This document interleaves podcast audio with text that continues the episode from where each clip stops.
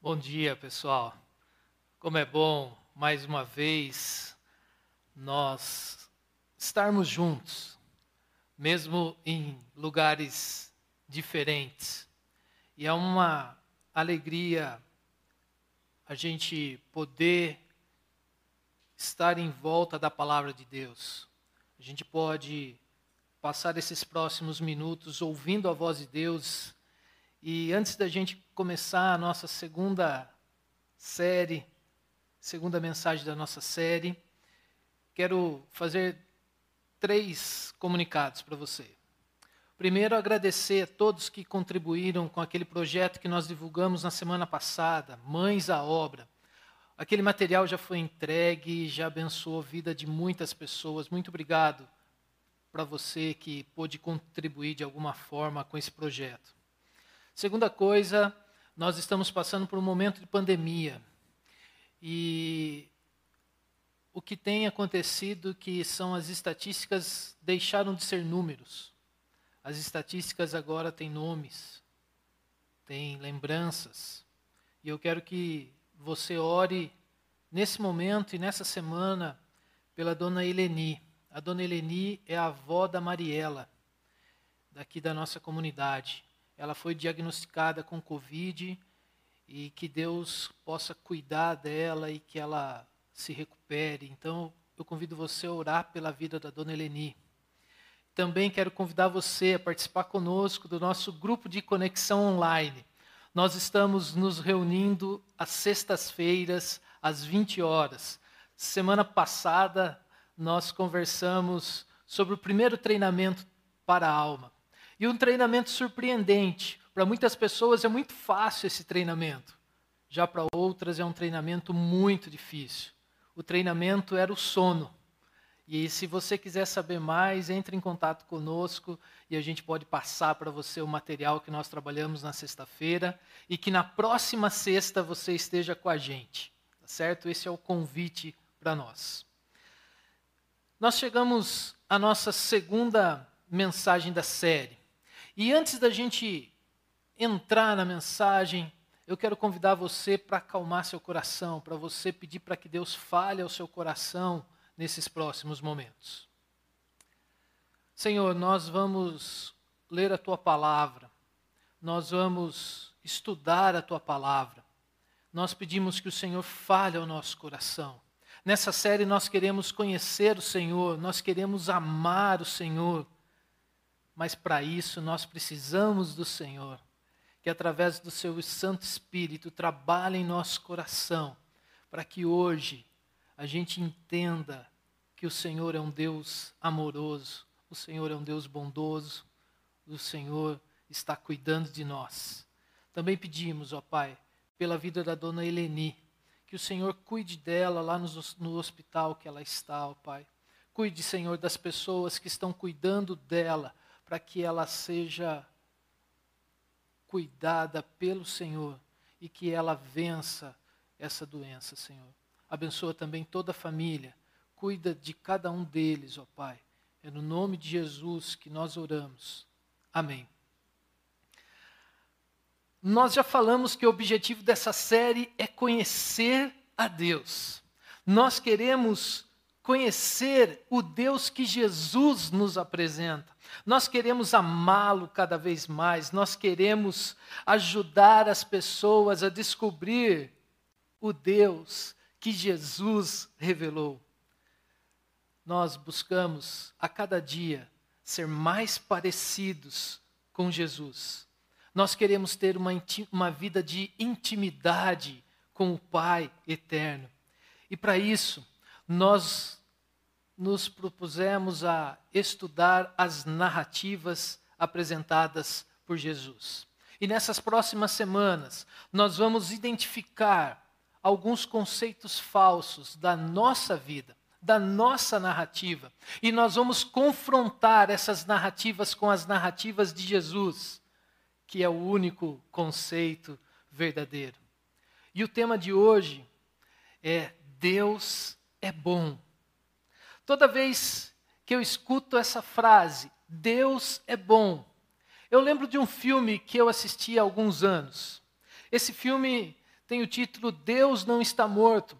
E neste filme tem a história ali de dois pastores. E sempre que esses pastores estão conversando e acontece alguma coisa no filme, um fala para o outro: Deus é bom. E o outro responde: o tempo todo. E aí, o tempo todo, Deus é bom. Quando você escuta esse trocadilho, que Deus é bom o tempo todo e o tempo todo Deus é bom, o que, que você sente? O que, que passa na sua cabeça quando você escuta essa frase? Eu quero que você seja muito sincero com você. Você crê mesmo, mesmo que Deus é bom o tempo todo? Quando as coisas vão bem, é muito fácil dizer que Deus é bom o tempo todo.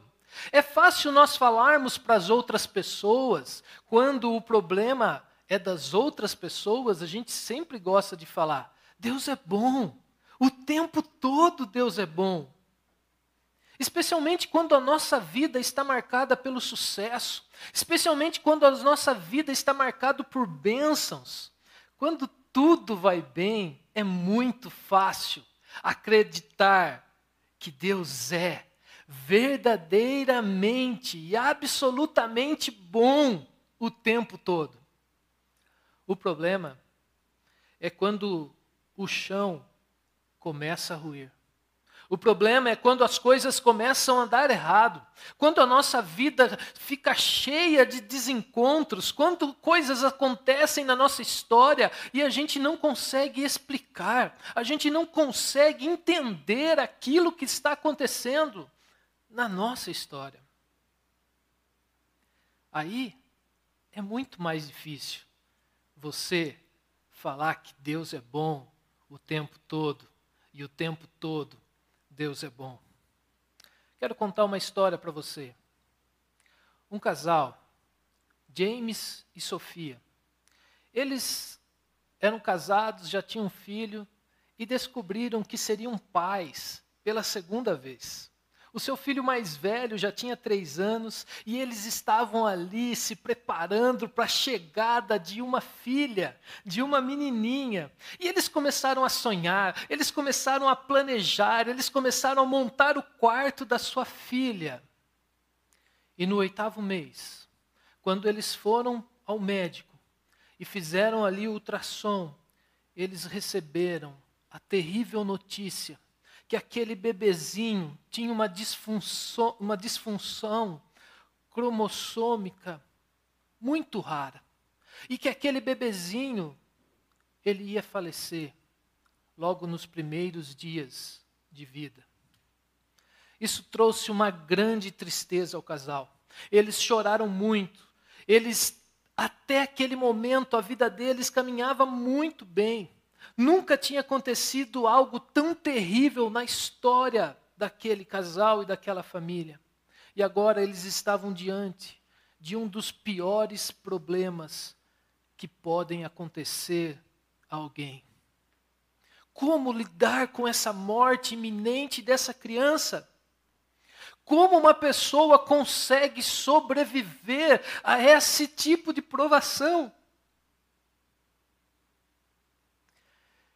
Eu fico pensando, imagina, você vai ter que mudar de um planejamento da pintura do quarto para o planejamento do funeral. Como discípulo de Jesus, alguém que acredita na bondade de Deus, como responde a essa questão, a algo tão trágico e tão devastador como esse? Infelizmente, a bebezinha faleceu depois de alguns meses.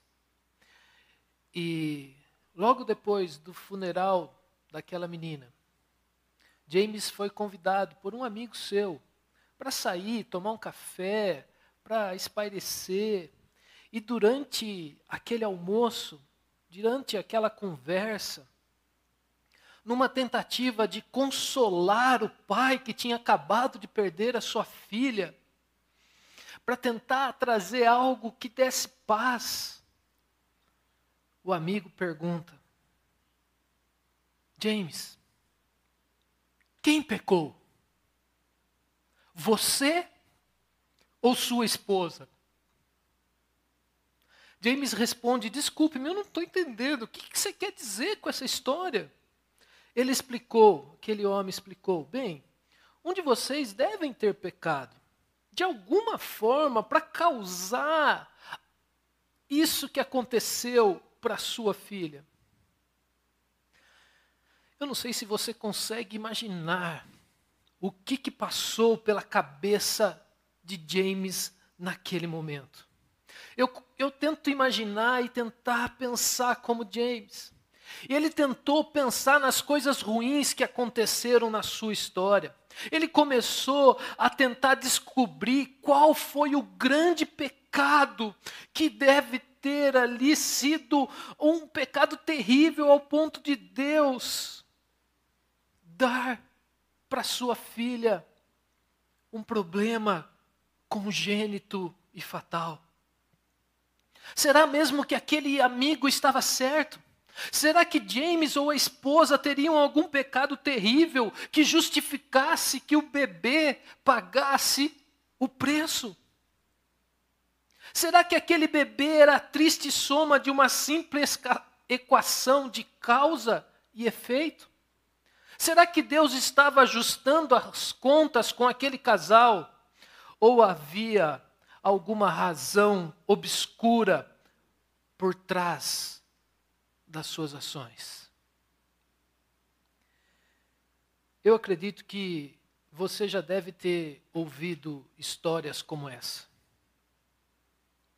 Pense na sua vida.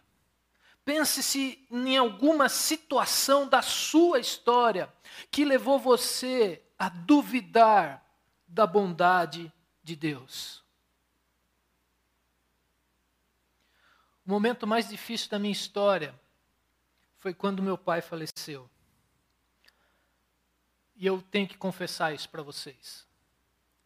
Não só naquele momento, mas por muitos anos depois da morte do meu pai, eu coloquei em xeque o amor de Deus.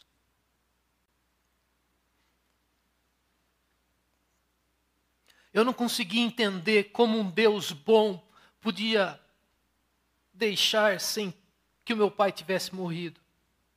Eu tinha apenas 13 anos, o meu irmão tinha 10 e eu tinha um outro irmão de 3 anos. Como minha mãe poderia ficar viúva com 33 anos de idade? E eu ouvi tantos comentários.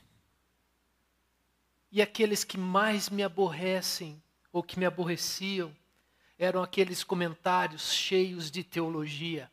Eram aqueles comentários que explicavam que Deus era o responsável por aquilo que estava acontecendo. Eu ouvi que Deus tinha uma razão para fazer aquilo com meu pai. Outras pessoas diziam: acredito que Deus o queria mais no céu do que aqui na terra. Outras pessoas disseram que o seu pai era um homem muito bom, por isso que ele ficou muito, muito pouco tempo aqui com vocês. Mas na verdade, nenhuma daquelas falas eram boas para o meu coração. O Deus que essas pessoas apresentavam, o Deus que essas pessoas falavam, era extremamente pobre e pequeno. Elas queriam e precisavam acreditar que havia um plano divino, mas esse plano retratava uma imagem de um Deus que se importava mais consigo mesmo do que com a minha vida e com a vida da minha família. Eu, eu ouvi inúmeros comentários que contribuíram para que eu acreditasse que Deus era cruel, que Deus era caprichoso e que Deus era egoísta. Diante das situações difíceis, nós somos levados a duvidar da bondade do nosso Pai. Nós precisamos escolher as narrativas certas. Nós precisamos identificar as narrativas corretas sobre Deus, porque só essas narrativas corretas poderão nos ajudar a responder a seguinte pergunta. Essa mentalidade a respeito de Deus é coerente com o Deus a quem Jesus revelou? Será que todas essas falas que eu e você já ouvimos da nossa história revelam a Deus que Jesus veio nos revelar? O que Jesus diria diante dos desencontros da sua vida, diante dos problemas que eu e você enfrentamos na nossa história? Será que Jesus perguntaria mesmo para você e para mim: quem pecou? Nós estamos lidando aqui com uma narrativa antiga, uma narrativa que apresenta o nosso Deus como um Deus irado. E o amigo de James, lá da nossa história, que levantou a questão de quem pecou, ele estava agindo por base da narrativa da sua história. Era esse Deus que ele conhecia. Era esse Deus que por milênios as pessoas imaginam que Deus é um homem irado, esperando eu e você errarmos para que ele possa ajustar contas com a gente. As religiões antigas, se você for pesquisar, a maioria delas foram construídas sobre uma narrativa que diz que que eu e você, nós precisamos fazer alguma coisa a fim de obter as bênçãos dos deuses.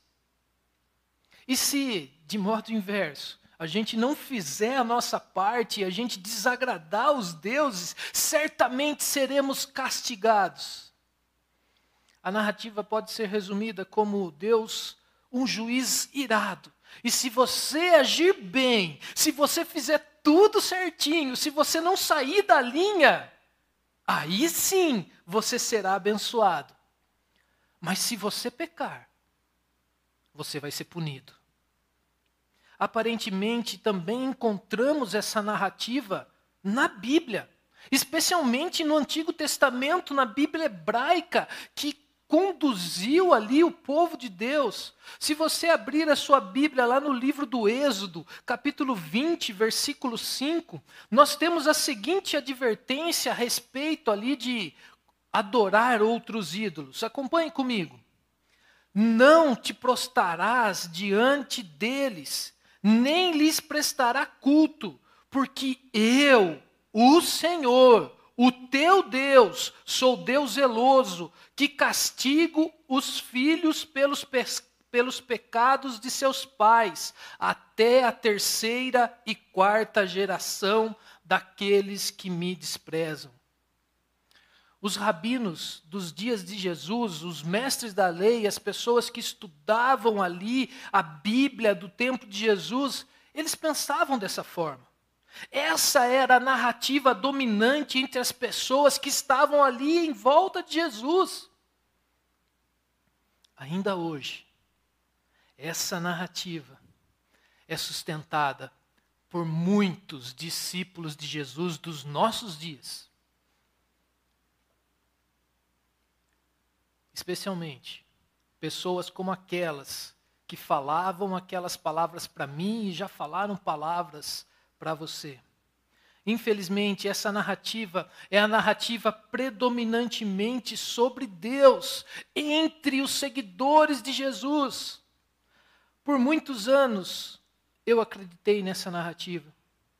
Eu imaginava que se eu fosse bonzinho, se eu fizesse algo bom, como se eu orasse todo dia, se eu enviasse o meu dízimo na igreja, se eu fosse fazer algum trabalho de ação social, eu ficava assim pensando: agora Deus vai me abençoar. Eu vou fazer isso porque Deus vai derramar bênção sobre mim. Eu não vejo a hora de Deus dar a bênção sobre mim.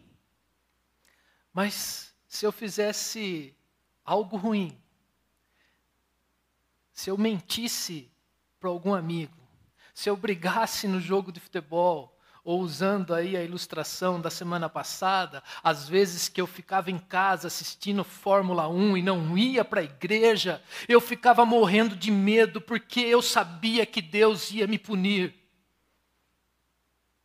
só quando eu comecei a analisar as minhas narrativas e identificar que as minhas narrativas estavam erradas, que eu não conhecia o Deus verdadeiro, e eu pude confrontar essas narrativas com as narrativas de Jesus, que as coisas começaram a mudar.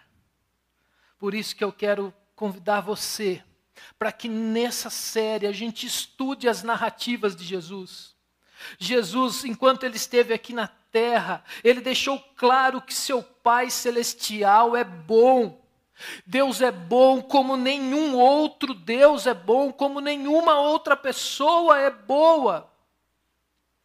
Em todas as suas histórias, Jesus descreve um Deus que parece absolutamente bom e está sempre voltado para o nosso bem, mesmo quando nós não conseguimos entender aquilo que está acontecendo na nossa história.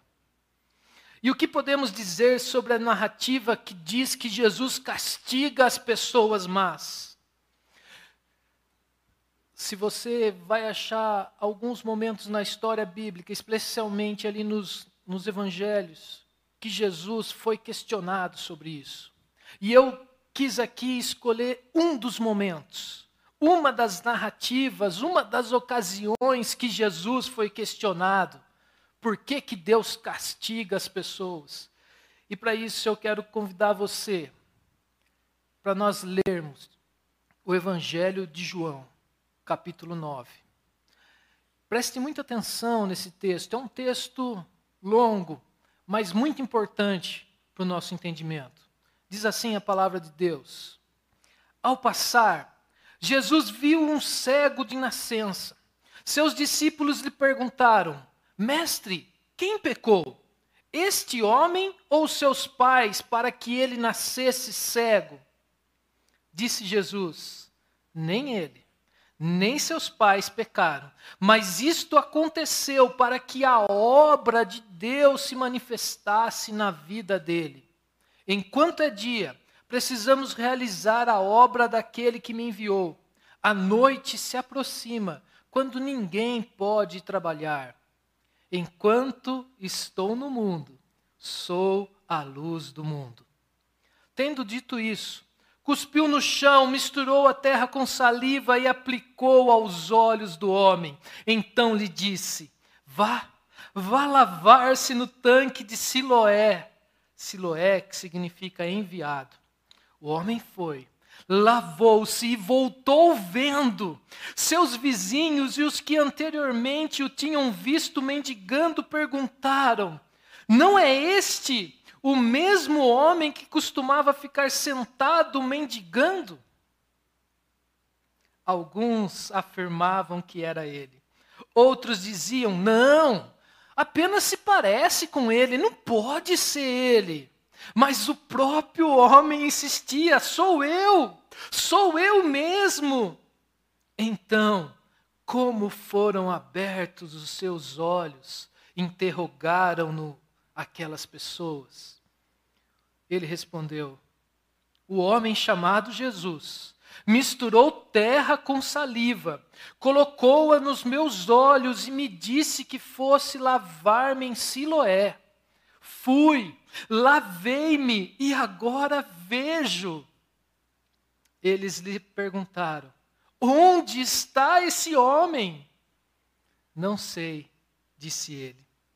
Levaram os fariseus, levaram aos fariseus o homem que fora cego.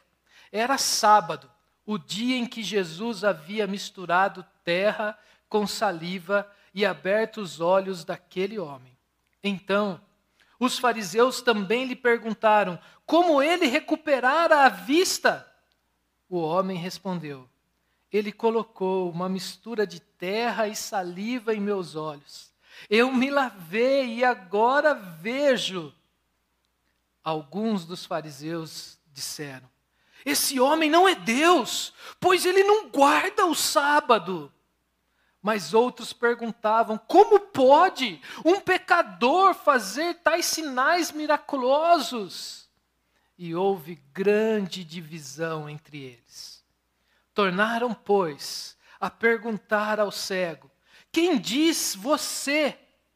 Que diz você a respeito dele? Foram os seus olhos que ele abriu. O homem respondeu: Ele, Jesus, é um profeta. Os judeus não acreditaram que ele fora cego e havia sido curado enquanto não mandaram buscar os seus pais. Então perguntaram: É este o seu filho? Vocês têm certeza que este é o seu filho?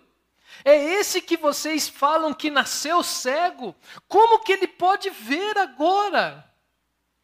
Responderam os pais: Sabemos que ele é o nosso filho. Nós sabemos o quanto nós passamos de dificuldade por causa da cegueira dele. Mas não sabemos como ele pôde ver agora, ou quem lhe abriu os olhos. Perguntem a ele. Idade ele tem, ele falará por si mesmo. Seus pais disseram isso porque tinham medo dos judeus, por, pois estes já haviam decidido que se alguém confessasse que Jesus era o Cristo, seria expulso da sinagoga. Foi por isso que seus pais disseram: idade ele tem, perguntem a ele. Pela segunda vez, chamaram o homem que fora cego e lhe disseram: para a glória de Deus, diga a verdade. Sabemos que esse homem, esse Jesus, é um pecador. Ele respondeu: Eu não sei se ele é pecador ou não. Uma coisa eu sei: eu era cego e agora vejo. Então lhe perguntaram, imaginem essa conversa. O que ele fez? O que ele fez ele? Como abriu os olhos? E nessa hora o, o moço já estava cansado dessa história, né? O moço responde: Eu já lhes disse, e vocês não deram ouvidos. Por que querem ouvir outra vez? Acaso vocês também querem ser discípulos dele? E aí, então, os mestres da lei os fariseus o insultaram e disseram: discípulo dele é você. Nós somos discípulos de Moisés. Nós sabemos que Deus falou a Moisés, mas quanto a esse, nem sabemos de onde ele vem. O homem respondeu: Ora, isso é extraordinário. Vocês não sabem de onde ele vem, contudo, ele me abriu os olhos. Sabemos, eu e você, todos nós sabemos que Deus não ouve pecadores. Deus só ouve o homem que o teme, o homem que pratica a sua vontade. Ninguém jamais ouviu que os olhos de um cego de nascença tivessem sido abertos. Se esse homem não fosse de Deus, não poderia fazer coisa alguma. Diante disso, eles responderam: Você, você nasceu cheio de pecado. Como que você tem a ousadia de nos ensinar? Saia daqui, vá embora! E expulsaram aquele homem. Jesus ouviu que o haviam expulsado. E, eu, e ao encontrá-lo, disse: Filho, você crê no filho do homem? Perguntou o homem: Quem é ele, Senhor, para que eu nele creia? Escute as palavras de Jesus. Você já o tem visto. É aquele que está falando com você. Então o homem disse: Senhor, eu creio. E o adorou. Disse Jesus: Eu vim a este mundo para julgamento a fim de que os cegos vejam e, que, e os que veem se tornem cegos. Alguns fariseus que estavam ali, vendo tudo isso que estava acontecendo, e ouviram Jesus dizer isso, perguntaram: Jesus, acaso nós somos também cegos? Jesus disse: Se vocês fossem cegos, não seriam culpados de pecado. Mas agora que dizem que podem ver, a culpa de vocês permanece. Nessa história, nós vemos Jesus tendo um encontro com um homem que tinha nascido cego. E quando os discípulos de Jesus, lembre-se, esses homens estavam andando com Jesus todos os dias. Eles dormiam, acordavam ao lado de Jesus, eles estavam tendo uma aula VIP ali com Jesus. E aqueles homens veem um cego e perguntam para Jesus: Mestre, quem pecou? Mestre, quem pecou foi ele ou foi os seus pais para que ele tivesse nascido cego? Jesus responde de forma extraordinária: Não foi ele que pecou, nem seus pais pecaram. Mas olha por que, que ele está cego. Isso aconteceu para que a obra de Deus se manifestasse na vida dele. Os mestres da lei, os rabinos do tempo de Jesus, eles ensinavam que as doenças eram causadas pelos pecados dos pais ou daquela pessoa que estava passando por doença. Como que aquele homem tinha nascido cego? Eles imaginavam que aquela deficiência fora causada por algum pecado dos seus pais. Outros rabinos ensinavam, escutem isso, gente, que uma criança podia pecar dentro do útero materno. Isso era ensinado no tempo de Jesus. E eles entendiam que talvez aquele moço cego, lá no útero da sua mãe, ele deve ter tido um pensamento terrível sobre Deus e Deus fulminantemente mandou a cegueira para aquele homem. Outros antigos acreditavam na reencarnação e alegavam que aquele homem sofria da cegueira porque numa outra vida ele deve ter feito algo terrível, como ter matado seus pais, por isso que nessa vida ele ia sofrer todos os dias da sua vida com essa doença congênita. Ele nunca ia ver a luz do sol, porque na vida passada ele deve ter feito algo terrível. Eles acreditavam que a cegueira era o castigo para uma pessoa que tinha feito algo muito ruim. E qual foi a resposta de Jesus? Qual foi a resposta de Jesus quando foi questionado, mestre, quem pecou? Será que Jesus trouxe ali o, o texto de Êxodo 20, lembrando aqueles homens que Deus castiga os filhos pelos pecados do seu pai, e esse era o motivo da cegueira? Foi isso que Jesus respondeu para aqueles homens? Será que Jesus confirmou a posição dos mestres e dos rabinos que aquele homem ele estava cego porque talvez ele tinha cometido um pecado no útero da sua mãe. Ou Jesus se afastou da narrativa típica ali judaica e disse que o homem tinha aquele problema porque numa vida passada ele deve ter feito algo muito ruim. Jesus teve a oportunidade de confirmar a narrativa dominante. Mas Jesus se recusa a fazer isso. A declaração de Jesus é que nem seus pais, nem aquele homem pecaram. E a princípio aquilo parece estranho. Você conhece alguém que nunca pecou?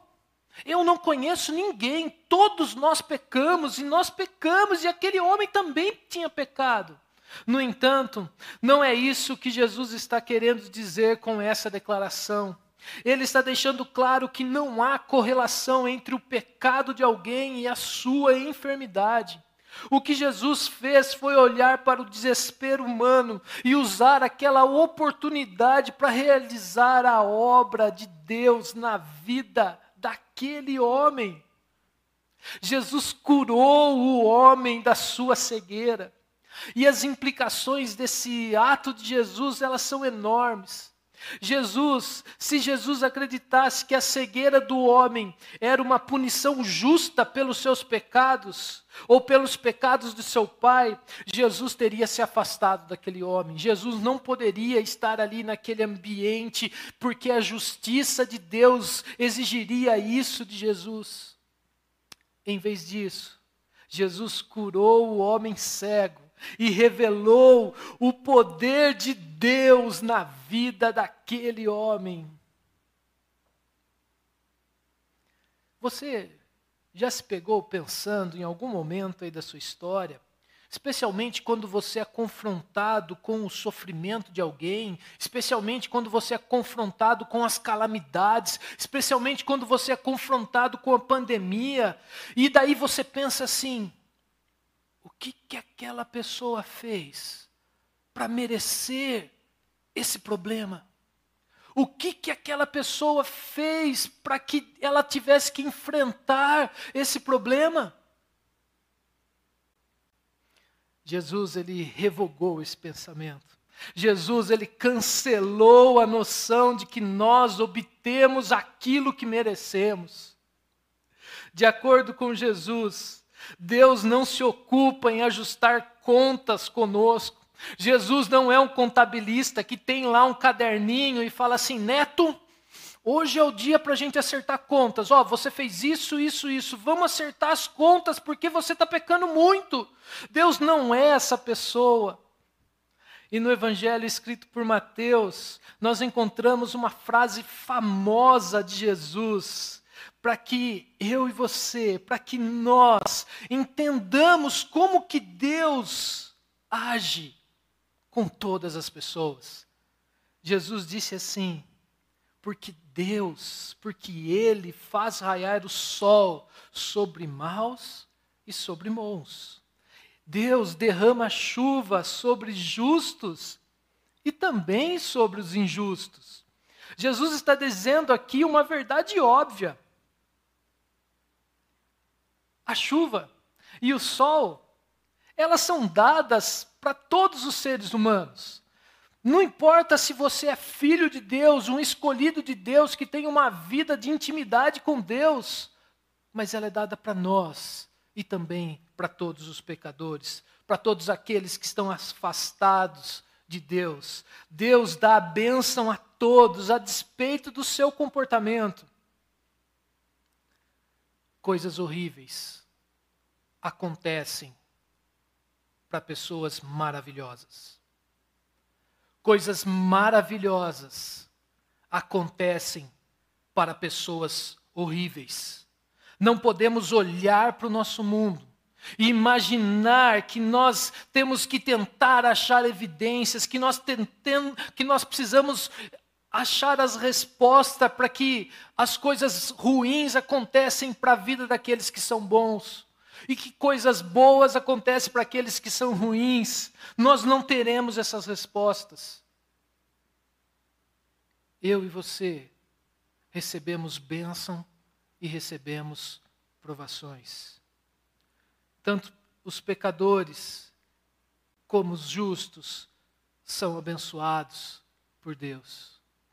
É lógico que nós que temos um relacionamento com Deus, nós vamos receber um tipo de bênção especial que aqueles que estão afastados de Deus eles não recebem.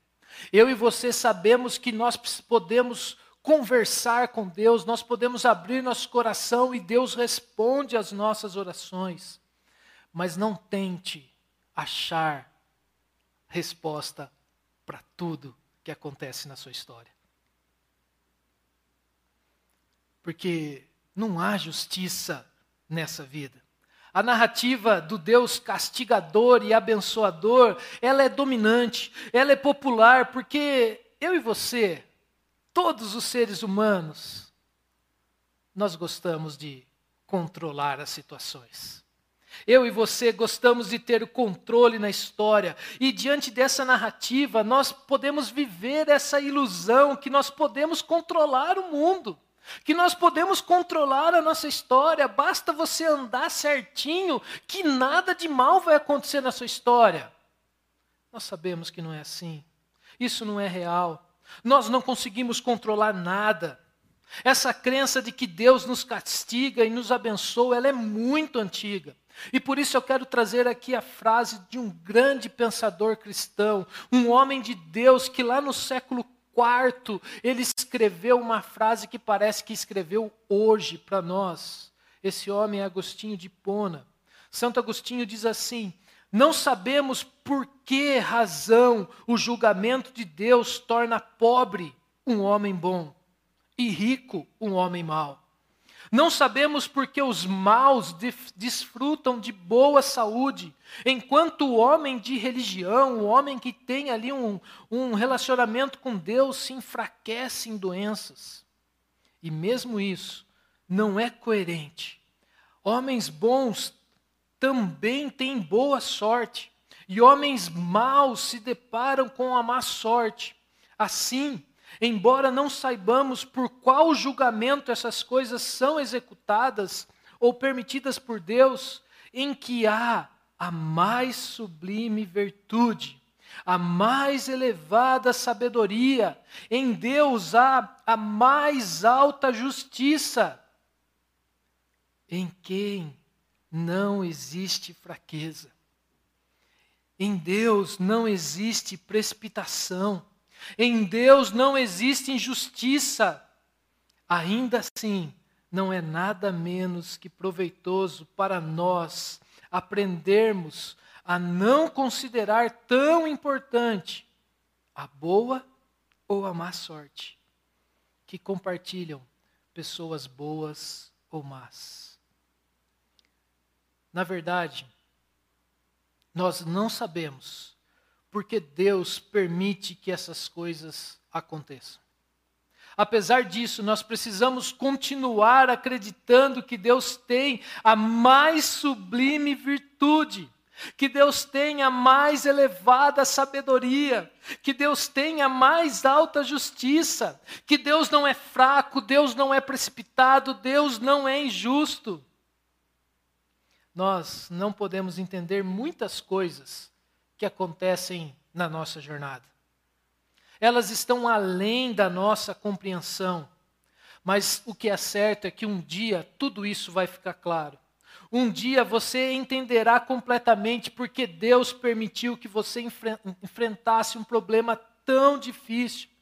Um dia você vai entender porque Deus deixou você passar por situações tão ruins na sua história. E então, você verá que Deus não é somente justo, mas Deus também é muito bom. É bom o tempo todo e o tempo todo Deus é bom.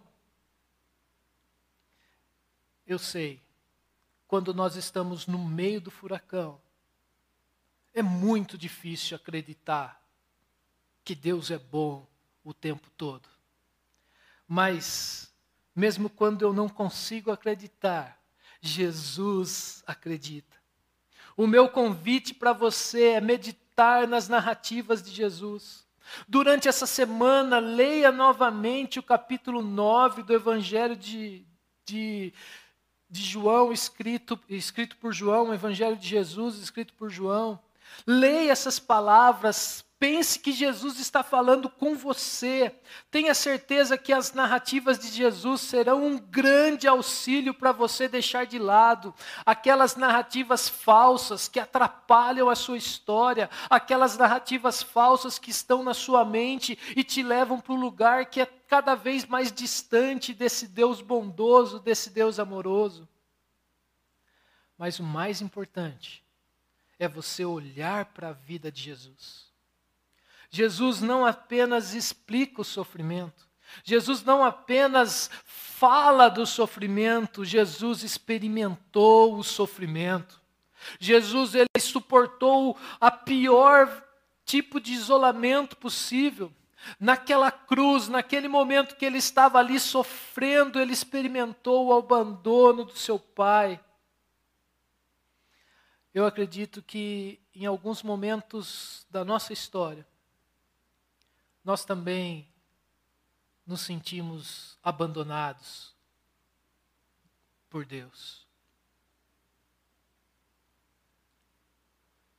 Eu me senti, e doeu, e machucou, mas Jesus me compreende. Jesus compreende você, Jesus sabe por tudo que você está passando. E eu quero trazer aqui as palavras de Paulo, quando ele escreveu aos Gálatas, ele, ele falou assim: Fui crucificado com Cristo, Agora já não sou eu quem vive, mas Cristo vive em mim. A vida que agora vivo no corpo, vivo-a pela fé no Filho de Deus, que me amou, que se entregou naquela cruz por mim e por você. Uma outra versão da Bíblia, nós sabemos que a nossa Bíblia em português ela é traduzida do original, né? no caso aqui do grego. E uma outra versão, uma outra tradução, bem antiga, chamada Revista e Corrigida, Almeida Revista e Corrigida, ela traduz esse versículo ali naquela parte que está destacada, a fé no Filho de Deus, ele traz a fé do Filho de Deus. E se a gente estudar, parece que o do fica do Filho, é uma tradução mais precisa.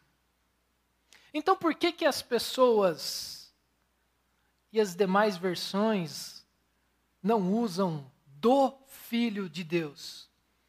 Acredito que é porque nós preferimos enfatizar a nossa fé em Jesus e não estamos acostumados a pensar na fé que Jesus tem por nós. Jesus disse que seu pai era bom. Jesus também recusou a ideia de que recompensas e punições externas são dadas por Deus com base nas nossas boas ou nas nossas más obras. Não se esqueça, a chuva cai para os bons e cai para os maus. Algumas vezes, nós oramos, manda chuva, Senhor, porque está muito seco, nós precisamos de chuva. Outras vezes, nós falamos, Senhor, segura a chuva, hoje eu vou fazer aquele passeio que não pode chover. No entanto, querendo ou não, tanto os bons quanto os maus recebem a chuva. Jesus enfrentou o sofrimento, Jesus enfrentou a rejeição e o isolamento, e as pessoas zombaram dele da cruz, questionando se Deus realmente o protegia, questionando se realmente ele era filho de Deus, porque se ele fosse filho de Deus, Deus não ia deixar acontecer aquela dor, aquele sofrimento para o seu filho amado. Mas Jesus acreditou. Jesus acreditou por mim. Jesus acreditou por você. Ele acredita mesmo quando nós não podemos crer. Ele ora quando nós não podemos orar. Por isso que nós somos participantes de sua fé. Creia, Jesus está mais próximo de você do que você mesmo está, está próximo de você. Jesus está ao seu lado, está cuidando de você, você devia viver pela fé do Filho de Deus. Você não está sozinho. Pode ser que nesse momento você olhe ao seu redor e você não enxergue ninguém, mas Jesus está junto ao lado de você. Jesus vai ajudá-lo a corrigir as suas narrativas. Permita que Jesus viva em você, através de você e por você. Nunca se esqueça o amor do Pai. Nunca se esqueça que o Pai te ama. E esse preço foi pago por Jesus naquela cruz. E a comunhão com o Espírito Santo que hoje nós temos, porque o Espírito Santo vive dentro de nós, não está baseado em nada que você faça ou que você deixe de fazer. A minha oração é que o Espírito Santo toque em seu coração nesse momento, que na sua mente você possa acreditar que Deus é bom o tempo todo, e o tempo todo Deus é bom, mesmo quando você olha ao seu redor e você vê coisas terríveis, que você vê uma realidade sombria, mesmo quando você assiste a televisão e você acha que está tudo um caos. E às vezes está mesmo, né? Não se esqueça, Jesus está ao seu lado. Que Deus abençoe você e que você possa a entender as narrativas de Jesus. para a gente refletir e praticar. Vou repetir essa questão. Quando você se confronta com o sofrimento de alguém, você já se perguntou o que, que essa pessoa fez para merecer esse sofrimento? Por que, que essa reação é tão comum em nosso coração, na nossa mente? Por que, que nós somos tão influenciados com essa narrativa?